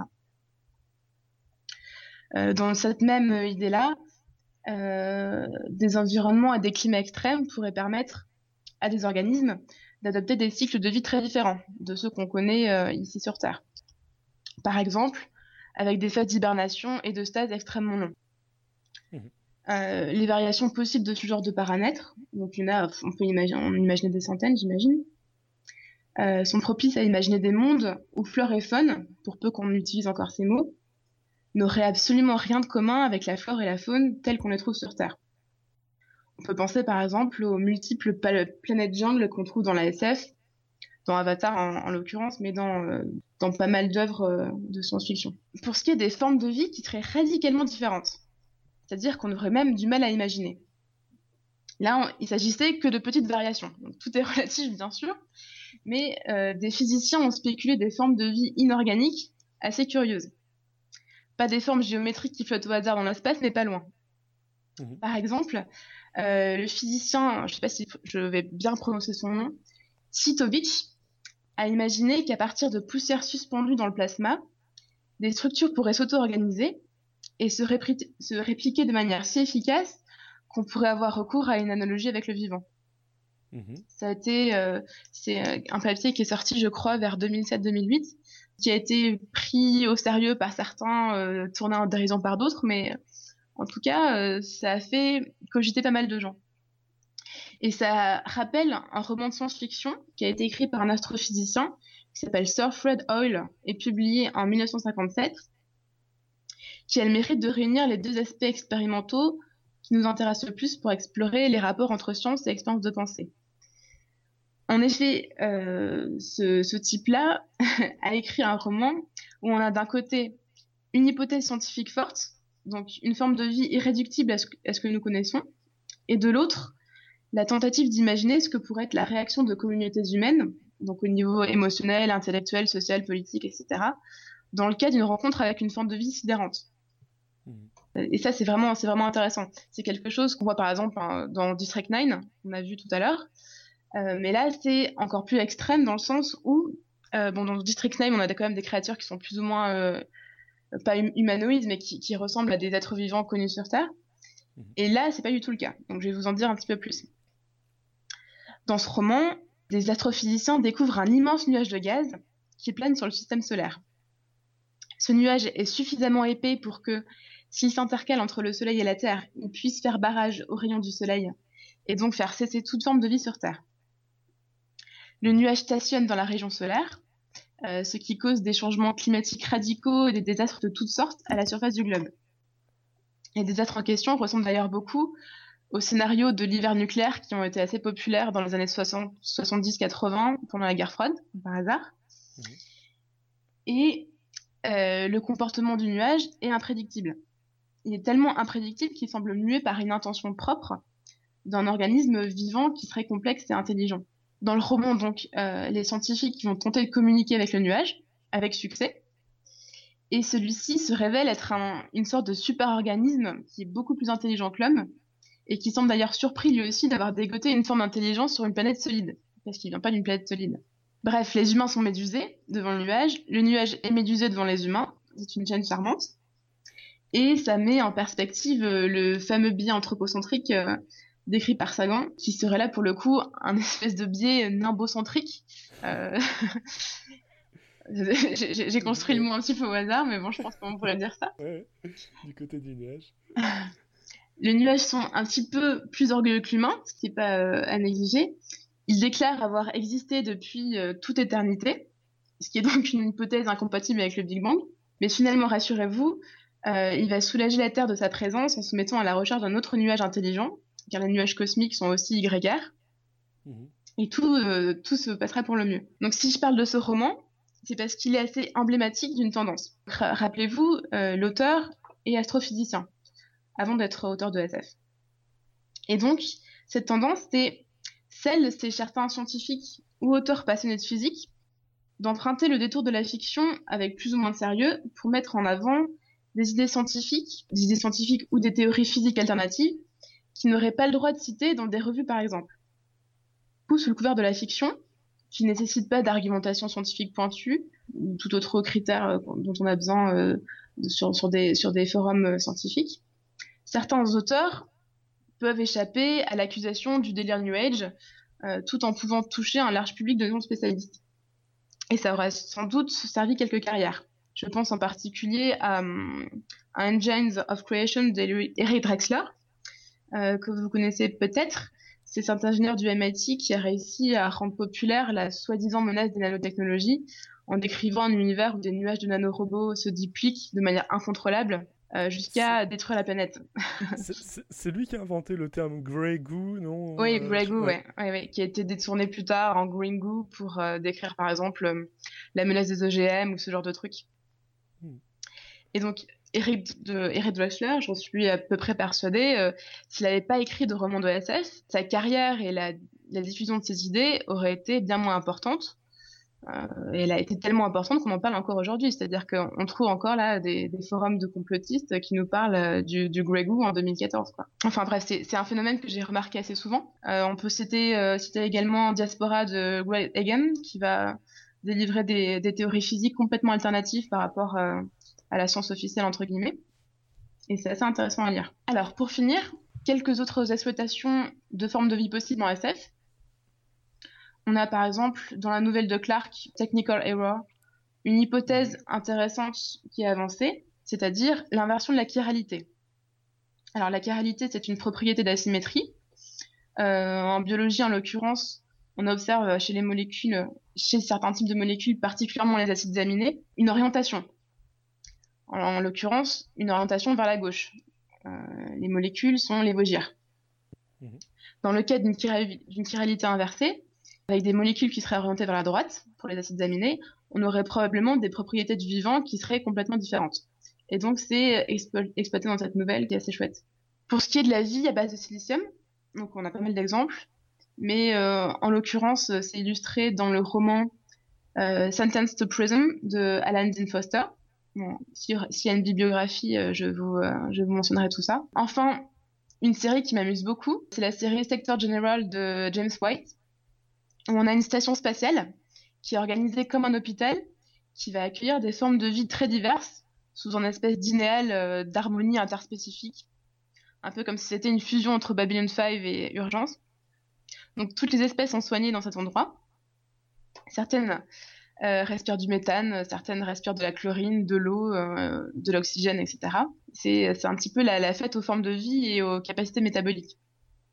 Donc on a des espèces qui euh, supportent de grandes quantités de substances radioactives, par exemple, qui vont les métaboliser, qui vivent dans des conditions euh, similaires euh, à celles des atmosphères stellaires. D'autres subsistent à des températures proches du zéro absolu, etc. Donc les créatures ont des caractéristiques un petit peu faux folles qui leur ont parfois permis de développer des capacités non moins faux folles, par exemple la télépathie, l'empathie, l'intelligence collective, etc. Il y a quand même un retour de médaille, c'est-à-dire qu'elles possèdent aussi des maladies mentales, comme le trouble de la personnalité multiple, ce qui est assez, euh, amusant. Et on est dans une ambiance qui va parodier le merveilleux et les créatures traditionnelles du merveilleux euh, pour faire une, une, réflexion sur la nature du vivant. Donc euh, je vous en recommande la lecture. Impossible bien sûr de faire une liste qui s'approcherait de l'exhaustivité, mais en SF on trouve de tout. On trouve des créatures qui vivent sur des ceintures d'astéroïdes, euh, dans de l'hélium liquide qui émerge de monde virtuel, etc., etc. Il faudrait à la limite faire une émission entière sur les possibles en exobiologie ou une, émission sur les extraterrestres. Euh, je pense que ça pourrait être pas mal. classification des extraterrestres. moi, je suis d'accord, ouais. Ça existe, hein, ça existe. Il y, a un, documentaire sur la classification des extraterrestres qui est très amusant, euh, qui s'inspire de la cryptozoologie. Ça s'appelle comment euh, Je, je me rappelle plus. Euh, il faut, je, l'ai vu, il est vraiment très bien. Je, je, vous, mentionnerai dans le dossier. Ça marche, nickel. Alors voilà pour les univers alternatifs qui font lien entre théorie scientifique et fiction, mais on est resté pour le moment au XXe siècle. Euh, l'histoire des sciences nous rapporte quant à elle des exemples un peu différents de spéculation sur les mondes possibles. En l'occurrence, la question de savoir si oui ou non les mondes visibles, comme euh, la Lune, Mars, Jupiter, etc., étaient habités, a déchaîné les passions chez les savants jusqu'à une période assez avancée. Le désir de trouver des humanoïdes, un peu loin de chez nous, a souvent fait plus de bruit que le manque de preuves suffisantes. Mais plus d'un siècle et demi après, après Fontenelle et son entretien sur la pluralité des mondes, et malgré les progrès réalisés dans les méthodes et instruments d'observation, l'affaire est encore assez préoccupante à une date fatidique qui est la date de 1835. Je vais vous raconter une histoire assez amusante sur, euh, cette date de 1835. Le 25 août 1835, les New-Yorkais lisent dans le New York Sun un article de nature extraordinaire. L'éminent astronome anglais Sir John Herschel, euh, disposant d'un immense télescope d'un principe entièrement nouveau, dit-on, qui permettrait une grande acuité visuelle, aurait scruté la surface de la Lune pour découvrir des arbres, des océans bordés de plages, des bisons, des pélicans, des hommes chauves-souris, vaquant tranquillement à leurs occupations dans une cité. Donc, une vision est très extraordinaire. Euh, les ventes de journal sont prodigieuses, les gens sont fascinés par, euh, par cette observation, et le journal organise ça assez bien, c'est-à-dire qu'il va diffuser un épisode tous les jours. L'auteur explique qu'il ne fait que rapporter les propos d'un journal scientifique d'Édimbourg, qui est signé par le docteur Andrew Grant, qui prétend avoir accompagné en janvier 1834 Herschel en Afrique du Sud au cap de Bonne-Espérance. Donc le, New York Sun va publier des articles qui vont multiplier les descriptions incroyables. Je vais vous en, je vais vous en citer un petit bout. Nous avons dénombré trois groupes de ces créatures de 12, 9 et 15 chacun, marchant debout en direction d'un petit bois. Véritablement, elles ressemblent à des êtres humains, car leurs ailes ont maintenant disparu et leurs attitudes en marchant est à la fois droite et digne. Leur taille moyenne est de 1 m Elles sont recouvertes, à l'exception de leur visage, de poils brillants de couleur cuivrée et elles possèdent des ailes constituées d'une fine membrane, sans poils, reposant sur leur dos depuis le sommet des épaules jusqu'à leur mollet. La figure d'une couleur jaunâtre est celle d'un orang-outan amélioré. Donc ça, c'est la description de ce qui est censé avoir été euh, observé avec un télescope. Alors, l'astronome aurait observé, en plus de ça, un temple bâti en saphir recouvert d'un toit jaune ressemblant à de l'or. Et pire encore, le son en dévoile un peu plus chaque jour, jusqu'au septième jour où, la grande déception, on apprend qu'un incendie a endommagé, le télescope et qu'il ne sera plus d'aucun secours, on pourra plus s'en servir. Oh, quel dommage. Quel dommage. Les ficelles sont assez grosses, donc. Vous avez reconnu un magnifique canular qui sera retenu sous le nom euh, de, du grand OX lunaire, euh, The Great Moon OX. Il aura connu à l'époque un succès absolument détonnant. Exactement un siècle avant celui d'Orson Welles qui va décrire à la radio une invasion martienne euh, de la Terre. Je sais pas si vous connaissez cet épisode. Mhm. Il y a d'ailleurs eu un, un épisode de scepticisme scientifique sur le lien entre ce genre de ce genre d'émission et euh, le, les vagues d'ovnis en Belgique euh, qui est, qui est assez intéressant. C'est un peu Ah, mais, mais- Donc, on, on propose un nom pour le journaliste qui aurait euh, été l'auteur du canular, Richard A. Locke, mais il n'a jamais avoué son forfait. Le but de la manœuvre était probablement de publier une histoire sensationnelle pour augmenter les ventes du journal. Mhm. Mais surtout, plus que ça, on y voit la volonté de tourner en dérision certaines euh, théories astronomiques délirantes qui étaient publiées à l'époque, où la mauvaise foi, la falsification des observations ne faisaient absolument aucun doute. Par exemple, euh, à la même époque, on a la prétendue observation de bâtiments colossaux sur la Lune par un professeur d'astronomie de Munich, ou alors celle du révérend Thomas Dick, qui euh, aurait calculé que le système solaire habite 20 abrite 21 891 milliards d'habitants, dont 4,2 milliards pour la Lune seule, ce qui est pas mal. Ouais, hein. Ah, d'un autre côté, il n'y a pas d'océan, du coup. euh, C'est plus si de place. Ouais, pour peu qu'ils fassent des, des HLM ou des habitations adaptées, euh, on peut mettre du monde quand même. Ouais, ouais, ça, ça- ça peut faire sens. C'est pas mal. Puis il arrivait juste par le calcul. hein. Donc, à à ce moment-là, euh, Edgar Allan Poe, qui n'est pas le dernier pour rire euh, malgré sa réputation, euh, il va accuser le, le OX d'être un plagiat de son propre canular, publié deux mois auparavant dans le Southern Literary Messenger, et intitulé Aventure sans pareil d'un certain Hans Pfahl.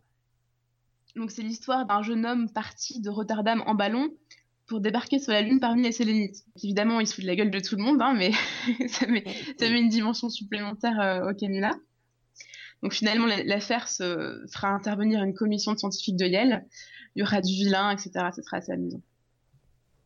Et donc en conclusion, sur, euh, sur cette charmante histoire, euh, je voulais euh, attirer l'attention sur le fait que les mondes possibles renvoient toujours invariablement vers l'analyse de notre monde à nous, quoi qu'on fasse, et surtout des possibilités qui sont ouvertes dans notre monde à nous.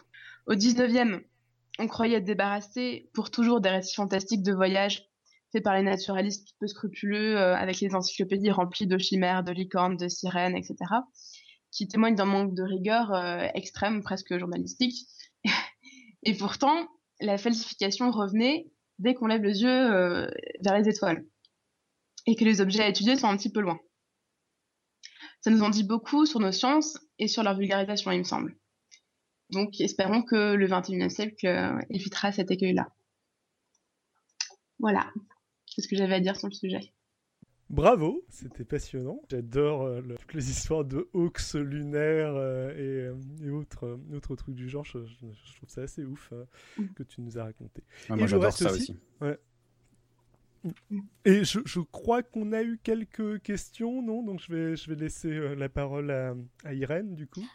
Ben, en fait, on a eu beaucoup, encore une fois, beaucoup de commentaires, beaucoup de, de- de commentaires sur, et beaucoup de livres qui ont été euh, de- discutés dans la chat room avec beaucoup de commentaires sur les livres déjà discutés. En fait, c'était surtout ça. Euh, il y a eu une petite discussion sur les, formes de vie à base de silicium avec une intervention de Nita Lop qui me dit je ne crois pas des formes de vie à base de silicium seraient possibles. Euh, enfin, je- il- plutôt, je pense que de la façon dont il le dit, c'est qu'effectivement, il pense que ça serait possible peut-être. Et il y a aussi apparemment des théories où les acides aminés peuvent se transformer dans une, se former pardon, dans une autre solution que l'eau. Donc apparemment, moi je ne connais pas, mais il doit y avoir des, des livres là-dessus, j'imagine. Euh, oui, sans si doute. Marie.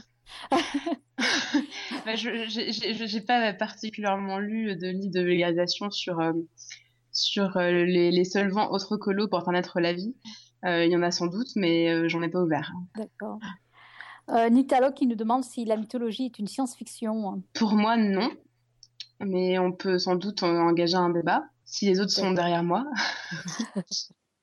Bah, tu as donné une, définition de la, science-fiction qui est la bonne définition de la science-fiction, je pense, où tu, tu, C'est la mienne en tout cas, je sais pas si c'est la bonne, mais c'est la mienne.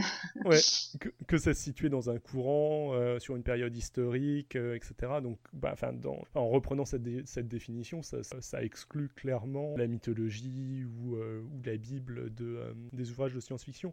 Après, quand on parlait de définitions beaucoup plus larges qui on pourrait davantage faire, euh, faire entrer des, euh, des mythologies là-dedans. Après, bon, c'est vrai aussi que dans le langage commun, euh, généralement, la mythologie est pas, rentre pas dans la science-fiction. Donc on a, on a un peu conscience que c'est en, en tournant et modifiant les, les définitions, je pense qu'on peut les faire entrer, mais c'est rigolo de s'interroger sur, euh, sur justement les, différentes définitions qu'on peut, euh, qu'on peut éventuellement donner, je pense. On, l'avait fait un peu, euh, un peu tout à l'heure, je, je, crois. Sinon, sur un, autre, sur un autre sujet, ça me faisait, mais je pense qu'il y en a pas mal, mais quand tu, me par... quand tu parlais de cet immense nuage de gaz vivant, ça me faisait aussi penser à Solaris, niveau mm-hmm. intelligence. Enfin, vie extraterrestre euh, extrêmement différente de, euh, de, de, nous. Il y avait une nouvelle aussi, mais je me rappelle plus euh, ni son nom ni qui c'est qu'il avait écrite, mais qui parlait justement de d'une éruption solaire et qu'en fait c'était une espèce d'être intelligent qui sortait du soleil comme ça pour voilà. Je, mais ça ça m'a évoqué ça en fait quand on a parlé, mais justement c'est tellement indéfinissable que les rapports entre une potentielle intelligence comme ça et nous, ça serait euh, presque impossible, on va dire. L'interface est difficile à avoir. Tu avais aussi euh, euh, Florence Porcel, en fait, qui avait écrit une, nouvelle où elle, évoquait des êtres vivants étant des ondes, en fait. C'était assez assez rigolo justement. Elle, elle racontait de la perspective de ces êtres leur découverte de, la Terre et ce qu'ils en, pensaient. Après, c'était pas, ça s'appuyait pas particulièrement sur, euh, des, hypothèses, euh, scientifiques, mais c'était sur, euh, purement sur le côté rencontre de, de formes de vie complètement différentes. D'ailleurs, on peut faire le lien entre le sujet sur les formes de vie et sur la religion telle que l'a décrit mmh. Jonathan, parce que souvent, enfin, il me semble, dans, dans la SF, euh, c'est difficile d'imaginer des formes de vie radicalement différentes sans toucher à quelque chose de divin, qui serait à la fois dans, dans l'informe, euh, dans, dans des, avec des propriétés spatio-temporelles un petit peu différentes, et avec ce, côté omniscient ou ce côté intelligence euh, supérieure, qui est assez récurrente dans pas mal de, figures de formes de vie complètement différentes. Et c'est assez intéressant, il me semble. C'est pour ça que j'ai de la peine à faire la différence justement entre certaines choses dans la science-fiction, mythologie, fantasy justement, euh, ce rapport à l'être supérieur en fait qui. des fois, je me demande si c'est pas juste une question de temporalité, mais justement, j'ai une, définition euh, de la SF qui est pas aussi euh, aussi bien cadrée que la tienne, on va dire, aussi bien défendue, on va dire. Mais je pense que c'est des questions intéressantes. je pense aussi que tu vois, il y a aussi ça dans la science-fiction, hein, mais le jour où il y a potentiellement un extraterrestre qui arrive et qui nous est largement supérieur, euh, tu es certain que sur la Terre, il y aura des gars qui vont l'adorer, quoi. Euh, oui, ça existe déjà d'ailleurs, sans doute. Même si, même si euh, l'extraterrestre avait encore débarqué, euh, je pense que il peut déjà se trouver des mecs qui, qui ont des formes d'adoration pour, pour des envahisseurs, ça c'est sûr. Raël, la scientologie, ce, genre, ce genre de choses déjà. Ce genre de trucs, il y en a quelques-uns quoi. D'ailleurs, Raël a eu une, je crois, une carrière d'écrivain de SF avant de, avant de se reconvertir dans le, dans la religion de la vénération d'extraterrestres. Je n'ai jamais lu, j'avoue. et, la, la, nuance dans Raël, c'est quoi? C'est qu'il affirme que c'est vrai, donc c'est plus de la SF bah exactement. Mais c'est un peu ça, ouais. Oui, il est, dans le réalisme, il est dans le, dans le réalisme, Raël. C'est qu'à le dire. Mhm. c'est ça. Alors que dans, oui, dans, dans la religion, on reste quand même dans, dans la pensée magique assumée. David Loureiro est en train de nous dire dans le, que, que c'est pareil en fait pour les scientologues avec euh, Ron Hubbard, dont je, je n'avais plus le nom en tête, mais oui, lui aussi a écrit des bouquins de SF avant de, de se lancer dans la création de sectes. Donc c'est un, un pattern à surveiller, ça. Le... je, je, faire attention à Marie, du coup. Je hein. méfie, oui. je méfie de, de, mes activités si je continue à écrire ouais. et à poursuivre cette quoi que ça paye, hein. Bah, ça dit, euh, franchement, animer une secte, je crois que ça me plairait bien. Donc, euh, bon. Ouais, il, il, faudra juste que je trouve euh, ouais, une, une, créature suffisamment classe pour pouvoir organiser un culte euh, autour. Ouais. Ça se trouve pas si facilement que ça. Là. Tu, tu, nous, tu nous prends en, en prêtre euh, propagandiste ou quel que ah, soit. Je le... prends Alan. Hein. Alan, il a déjà des milliers de fidèles. Hein. Très bien. En plus, c'est une il bonne faudra... idée de business pour rentabiliser le podcast. Hein. Moi, je trouve que c'est une il... bonne façon de voir. Il faudra un trésorier et puis c'est bon, quoi. Et on peut, on peut te lire, Marie? Euh, Pas encore. Ah. Ça va venir. Ça va venir. Vois, par, contre, on peut, par, par, contre, on peut, te on peut te retrouver sur euh, Twitter. J'avais pas, j'ai pas annoncé le, ton adresse, euh, ton adresse habituelle cette fois-ci. Et pareil pour Jonathan. Donc je, je vous laisse cette petit instant euh, promo Twitter. Euh, Oui, surtout qu'il y, y, a des auditeurs qui, de, qui posent beaucoup de questions sur Marie. Hein. Euh, il y a eu. Euh... il y a GLaDOS qui nous dit Who is the girl talking? She's awesome. Euh, donc, ah, ça gentil. veut dire. Euh, bah oui. Et il y a une petite discussion. Donc, ça vaudra le coup, Marie, que tu ailles voir la discussion dans la chatroom. Ouais. Très bien.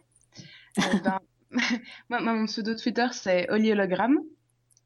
Euh, voilà, et euh, il, doit, il doit être sur le site aussi, et... sur le site de Podcast, donc on doit pouvoir le retrouver facilement. Exactement. Et Jonathan, je te laisse aussi, euh, vas-y aussi, instant promo, euh, profite. Euh, ben, euh, ad VoyageCast sur, euh, sur Twitter, je, je pense ah, je pense pas que je poste vraiment des choses très intéressantes, euh, en tout cas pas ni sur la science-fiction ni sur la religion. Euh, mais euh, voilà, mon podcast. VoyageCast où je parle des voyages au cas où. C'est voilà, c'est différent, mais c'est pas mal aussi. Ça pourra servir Là, on à est dans le réel pour le coup. Hein. C'est- tout aussi des paysans. Voilà, En tout exactement, cas, on euh, on part moins loin. En tout cas, si vous n'avez pas quoi lire en ce moment, euh, allez sur la chatroom parce qu'il y a vraiment beaucoup, beaucoup, beaucoup de suggestions de livres. Et de Exactement. films avec Travolta. Faut faire le tri peut-être, mais bon. Ah oui. Et je pense qu'on a terminé avec le dossier, donc on va donc passer au pitch de Nico pour la semaine prochaine. Nico, c'est à toi. Euh, ben moi, la semaine prochaine, je vais vous parler de David Hilbert. Donc, euh, ça va être un peu un type de dossier qu'on fait pas très souvent, c'est-à-dire centré autour d'un personnage scientifique historique plus qu'autour d'un sujet en particulier. Donc, Hilbert, c'est un des plus grands mathématiciens, euh, j'ai envie de dire contemporains. Il est mort, hein, mais il n'y a pas si longtemps que ça. Donc, euh, je ne veux pas me tromper dans les siècles, mais c'est un, des, très grands mathématiciens de l'histoire. En gros, il se tirait la bourre avec Poincaré pour savoir qui était le plus grand mathématicien du monde. Et, euh, et bien donc on va parler de lui, de un peu tout ce qu'il a fait euh, dans sa vie. Il a touché à beaucoup beaucoup de choses. Parler un peu du contexte historique mathématique de l'époque. Et, et, puis voilà, on va essayer de tenir en une heure. Et, et, donc je suis sûr que je ne dirai pas tout, mais que ce sera tout à fait passionnant. Moi je croyais que c'était toi le plus grand mathématicien là. C'est quoi ça? Vivant, oui. Ah d'accord. Mais il est mort, Hilbert. D'accord, ça va. Tu me rassures. non, non, ça va, il y, y, a de la marge. Non, mais euh, enfin, donc en me renseignant sur le personnage que je connaissais euh, surtout de nom et de quelques résultats, j'ai découvert que en fait euh, le, le, génie ça pouvait exister quoi, que, que, le mec est quand même très très très très brillant et que c'est pas forcément euh, toujours très proportionnel au travail qu'il y a mis quoi. Ok, bah on attend tout ça avec impatience. euh. Donc voilà. La semaine prochaine, euh, à l'heure normale, c'est-à-dire 20h30, dans Podcast Science. C'est-à-dire 21h. fameuse heure normale.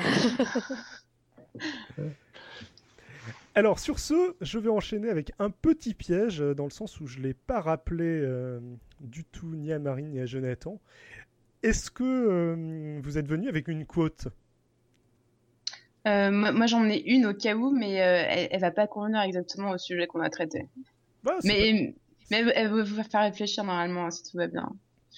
Vas-y, je, je, je t'écoute. Alors, c'est une citation d'Ursula Le Guin mmh. qui dit euh, La science-fiction n'est pas prescri prescriptive, elle est descriptive. Je vous laisse méditer là-dessus. D'accord. Et, moi, je suis venu sans rien, hein, bien sûr. Euh, tu m'as pas averti, voyons. C'est quoi comme organisation ce podcast? Désolé, c'est mon organisation. C'est toujours un petit, un petit peu bordélique quand, quand c'est moi qui organise des trucs. Par contre, à la place d'une côte, je crois que tu es venu avec un plug, Jonathan. Alors, euh, tu, tu, ne sais pas, tu ne sais pas que tu es venu avec un plug. Sinon, je peux le faire, David. Hein. Il était même pas au courant, le pauvre Jonathan. Euh, du coup, c'est une conférence pour l'anniversaire de Podcast Suisse. Donc, euh, en gros, ça se précise. Donc, la conférence aura lieu le samedi 3 mai vers 19h, heure définitive encore à confirmer. Donc, suivez sur Twitter, posez-nous des questions et tout ça au G60, un espace lausannois polymorphe de 650 mètres carrés à la route de Genève, qui bat des records de créativité en attendant sa démolition dans, dans moins de 11, je ne sais pas quoi, jours sans doute. Non, mois. Parce que 11, jours, mois. je me dis si on calcule depuis aujourd'hui, tu vois. Dans moins de 11 mois le lieu parfait pour ce type d'événement. Quoi, l'entrée est gratuite, bien sûr, mais le port d'un t-shirt Podcast Science ou Podcast Suisse ou n'importe quel podcast du groupement Podcast Suisse sera vivement apprécié euh, par nous. Et donc toutes les infos sont sur podcastsuisse.ch slash podcast-suisse slash premier anniversaire première conférence. Et si vous ne savez pas l'écrire, eh ben vous cherchez sur Google ou sur podcastsuisse.ch et je suis sûr que vous trouverez. Ah oui, trouver. Il y a, d'ailleurs une page qui a été créée juste pour ça. Euh, ça va être assez chouette parce qu'on va enregistrer en live. Vous aurez le, plaisir et le privilège de pouvoir euh, participer, de pouvoir voir euh, notre maître à tous Alan, bien sûr. Et euh, ça va être vraiment intéressant, euh, style bon enfant. On essaye d'avoir euh, des, des, gens de la radio aussi pour pouvoir parler de ce sujet super intéressant. je pense que ça va être chouette. Et accessoirement, ce sera aussi de toute façon disponible en ligne parce qu'on se doute bien que si vous habitez Paris, vous n'allez pas forcément faire 6 heures de train pour, pour venir à une conférence d'une heure. Mais ça va être chouette. On ira manger ensemble après et tout ça. Si vous avez envie de rencontrer des podcasteurs et voilà, de passer un bon moment, c'est vraiment the place to be. Yeah. La classe quand même. T'as vu ça, c'est du teasing. Et moi, j'en profite pour une petite annonce. S'il y a des gens qui y vont depuis Paris, euh, genre en voiture ou autre transport, euh, euh, bah, qui me fassent signe parce que j'ai regardé les trains et tout et il n'y a rien qui arrive à des heures potables. donc voilà. Comme ça, je me squatterai dans une voiture et on peut se faire le road trip jusqu'en Suisse, tout ça. J'imagine un bus VV avec marqué podcast science. Ou un bus, j'en sais rien, n'importe quoi. Mais les trains arrivent à des horaires, enfin ils arrivent super tard dans la journée, alors ça fait un week-end hyper court, tout ça. Mhm. Voilà, c'était les questions pratiques. Non, mais venez nombreux, c'est gratuit. Et ouais, ouais, en tout cas, le, précédent, c'est le deuxième événement podcast suisse. le précédent était très sympa déjà à réécouter, parce que j'y étais pas non plus. Mais donc, c'est sûr que c'est toujours bien organisé quand c'est podcast suisse, de toute façon. Et, ouais, et franchement, on est une bonne équipe en fait. Enfin, je, survends le truc, mais franchement, on est une bonne équipe de potes, on s'amuse bien et franchement, c'est ouais, vraiment chouette, ça vous faire passer un bon moment. Et j'ai un message de notre ex-dictateur qui dit que les gens qui viendront avec un t-shirt podcast science seront deux fois plus appréciés que les autres. ça va être chaud, je pense. Euh, voilà, sinon moi j'ai un autre plug qui se rajoute à la dernière minute, c'est le plug hebdomadaire pour Pascal. Donc euh, Pascal continue son rythme de une innovation par semaine dans la chatroom. Et cette semaine, grâce à lui, vous ne vous faites plus déconnecter de manière intempestive. Euh, voilà, ce n'était pas un bug de ce qu'il avait fait, mais par contre, il l'a quand même corrigé. Ok, je crois que la prochaine innovation, il l'a, il l'a annoncé. Maintenant, il ne peut plus se dédire. Non, non, il l'a dit. Il n'est pas sûr du tout. Serait de l'édition de messages? Ah ouais, carrément quoi. Ouais. c'est la classe, ça. Ouais. Bah écoute, s'il le dit, hein, il, a, il a complètement pris les mains de la chatroom et euh, écoute, ça roule quoi. voilà, sinon Jonathan, encore une fois, encore un instant promo. C'est quoi les derniers épisodes de Voyage Cast? Euh, alors l'avant-dernier, on est parti à Palawan, aux Philippines, où j'ai eu le privilège d'aller. Où on a visité voilà les îles, les plages et tout ça. Euh, c'est vraiment intéressant. Si vous avez l'occasion d'aller aux Philippines ou pas, et puis ici il fait il fait moche dehors, c'est vraiment pas mal. Mm. L'épisode qui est sorti pas plus tard qu'aujourd'hui, euh, c'est une conférence qui traite des rapports entre la Chine, l'Afrique et l'Inde euh, au niveau des, des, nouvelles routes de la soie, on peut dire. C'est un économiste qui a fait cette conférence. Euh, c'est intéressant, franchement, c'est assez profond comme truc. Et puis le prochain qui sortira dans deux semaines, on a parlé de l'Amazonie au Brésil et notamment du grand barrage qui se monte là-bas le Belo Monte avec une voyageuse que je connais une amie qui a eu l'occasion d'aller là-bas et qui va tourner un documentaire là-bas. et voilà, on tourne ces thèmes un peu de, l'écologie, de l'anthropologie, du voyage et aussi une certaine critique de, de la propagande des deux côtés. Donc ouais, franchement, les derniers épisodes sont vraiment sympas. Les autres sont pas mal aussi, mais ceux-là sont vraiment bien. Je, confirme pour celui sur les Philippines que euh, vous, vous avez, as, fait ça à deux voix d'ailleurs avec, euh, avec quelqu'un d'autre. C'était euh, c'était très, très sympathique.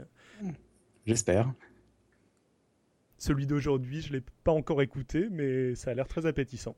Je te souhaite bon courage, il dure deux heures. Hein. Mais, mais, euh, mais c'est intéressant et c'est les vues d'un économiste. Et c'est, enfin, je ne veux pas faire trop long, mais c'est toujours intéressant, je trouve, de voir des avis de personnes différents. Quand tu voyages, en tant que voyageur, tu vois des choses qu'un économiste ne voit pas, parce que lui, il voit les choses à la dimension d'un pays et d'une économie, et toi, tu les vois d'un point de vue euh, très, très local. Et je trouve que c'est vraiment intéressant, une fois, de voir euh, justement ces, un peu ces deux mondes qui se confrontent. Quoi. Génial. Eh bien, je pense que sur ce, on va pouvoir conclure. Eh bien, pour conclure, comme d'habitude, que vous ayez aimé ou pas, surtout ne restez pas les bras croisés. Inondez-nous de courriers, de commentaires, de likes ou pas, de tweets, de retweets, de clins d'œil, de dons et de cadeaux de Pâques. Vous pouvez faire tout ça sur podcastscience.fm, Facebook, Twitter, iTunes, SoundCloud. Bref, surtout l'Internet mondial. Donc, merci encore à tous nos auditeurs et auditrices adorés d'être fidèles au poste chaque semaine. Et on se retrouve donc, bien sûr, le 16 avril pour le dossier de Nico sur David Hilbert. À 20h30 et d'ici là, oui, on espère bien. Et donc, d'ici là, eh bien, bonne semaine à toutes et à tous et que servir la science soit votre joie.